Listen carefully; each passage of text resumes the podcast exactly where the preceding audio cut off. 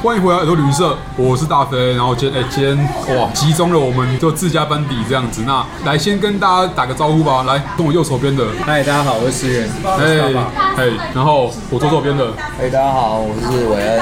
我现在正对面的，嗨，大家好，我是 Cheffy。然后我现在斜前方的，大家好，我是苏云。好，雨涵现在人在海外哈，去菲律宾玩了。对啊。然后伊娃还是在坚守岗位中，就是我们要对抗疫情，就是要要靠伊娃的努力。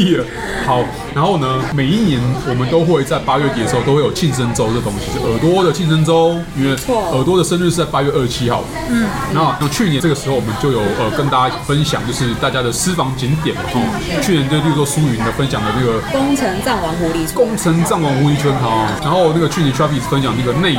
那内藏山或内藏山，内藏山，然后看你要怎么发音啊？内藏内藏是。对。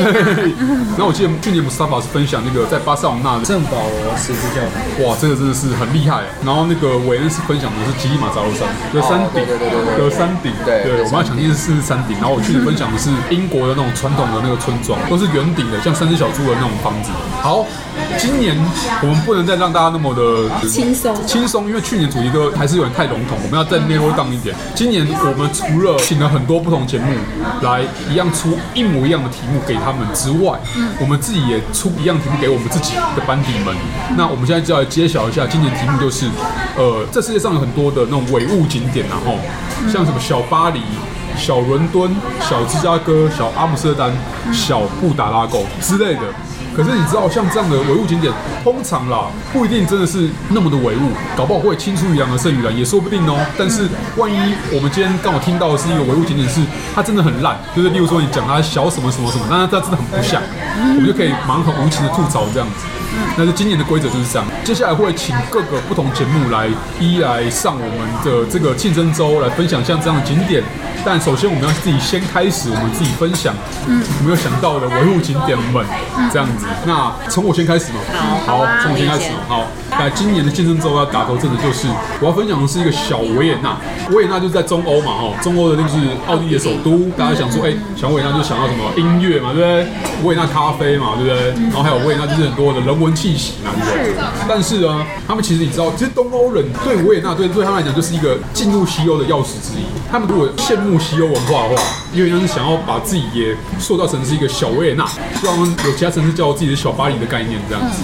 好，同样在东欧有个国家叫罗马尼亚，罗马尼亚呢有个地方就叫被叫小维也纳，就是提米苏瓦拉。提米苏瓦拉就是你要分成中文来讲的话，就提米苏瓦拉之类的，就是它是一个呃罗马尼亚的北部的大城，它最有名就当年是在那个就罗马尼亚有个独裁者叫齐奥塞斯库，对，齐奥塞斯库他在倒台前，有点像是罗马尼亚版二二八，但他们最后成功了。对，罗马尼亚共产党倒台之前，就是先从这个地方民主圣地哈，先开第一枪的，所以到现在那个枪孔还在那个他们的建筑上面。然后这个地方呢，它就是有很漂亮的建筑啊、教堂啊，也有很多音乐家出身啊或什么的，所以被叫做小维也纳。嗯嗯。但 anyway，它是不是真的那么像维也纳呢？因为我两个地方都去过了，我也去维也纳，我也去过提米苏瓦拉，所以我必须这样讲说，它长相不太像。但那气质有没有像？有，而且他甚至他到现在还是因为身为民主胜利的这个身份，所以他到现在还有收藏一小段的柏林围墙，柏林这城市送他们的一个小段围墙，在他们的城市里面这样子。好，这是我要分享的小维也纳。来，顺时针，来，韦恩先来。韦恩有想，那我们哎，你们玩的活动还在飞行当中，飞行逆逆一下，然后我等下，好，没问题，等下升一个字，来逆时针来。好，我今天本来想要讲一个错的，就是自由中国 （Free China），大家应该都知道是哪里。可是因为这一集不是争论节目，所以就算了，有机会再说。那诶，我想要介绍的是，其实离大家并不远，啊，至少是离在座各位住台北人不远的一个地方。叫做综合的华新街，也就是缅甸街。那通常人家不会说小缅甸，就是没没有人这样叫。不过它的卖点确实是因为有很多缅甸的食物跟移民。嗯那我会提这个地方呢，其实并不是说要批评它说一点都不缅甸还是怎么样。事实上，它里面住的群体还蛮多元的。首先就是缅甸街，当然。缅甸的华侨是有的，那其实有很多云南人，姑且就称他外省人吧，就是 各个时期，呃，跟着不管是因为台湾的这种收容华侨的政策，或者是特别是针对台北孤军后裔这些群体的优惠政策也好，来到台湾，或者是说用各种方法来到台湾的，那总之就是就是不是只有缅甸的华侨，那所以其实你走在这条街上，虽然它没有特别长，可是你会发现除了缅甸食物之外，也会有很多云南餐厅。就是那种像什么滇缅菜色啊，最经典的什么大薄片，或者是椒麻鸡，或者是米线，米线，这些你可能在台北市区吃一碗要两三百的东西，在华新街只要一百块，嗯，就可以吃到了，而且比较好吃，而且比较好吃，比较道地啊，对，然后其他的选择可能就是像缅甸的一些传统食物，像什么金山面，或者是其他的一些汤汤水水的面类的料理，然后有很重的鱼露味，对。然后呢，也有很多就是烤饼跟奶茶店，就是有很多的咖啡店，他们会卖一些就是茶饮，然后简单的甜点。那很多人可能就在那边当早餐吃，或者是说吃到变午餐，因为当地的居民其实比较多是做港港劳劳工阶级，所以那边的店都很早开门，也很早关门。所以呃，你。基本上早上出门的时候，你会看到很多人已经坐在那些茶店外面，开始吃东西、喝饮料，然后聊天。然后到晚上，也许七八点，你就会发现大部分店家都已经要关门。反而是卖云南菜的开相对晚，大概会开到八点半九点。对，那所以就是跟大家介绍一下，说如果有下次有来到华新街，其实可以去观察一下里面。呃，店家的不同，嗯，就是贩卖比较缅甸式食物的，或者是说比较云南菜的，或者是说茶点类的，就是呃，有些店家可能很像香港的茶餐厅那样，它当然形式上差很多，可是它卖的东西就是比比较偏甜食跟饮料为主，快速解决的，可以快速补充体力的，然后可以让你在那边聊天做一个下午，可能是要跟大家推荐那个地方。了解，大家如果下次去中和嘛，去南势角的时候，哎，就走一趟。好，来吧，小米。我跟伟恩一样都没有想到，没关系，而且我已经想破头了。因为我们啊，这边要跟大家讲，就是今年题目真的出太难了，我觉得。对啊。就就突然那个难度增加很多这样，所以哎，这没关系啊，反正我们我们还有术语来。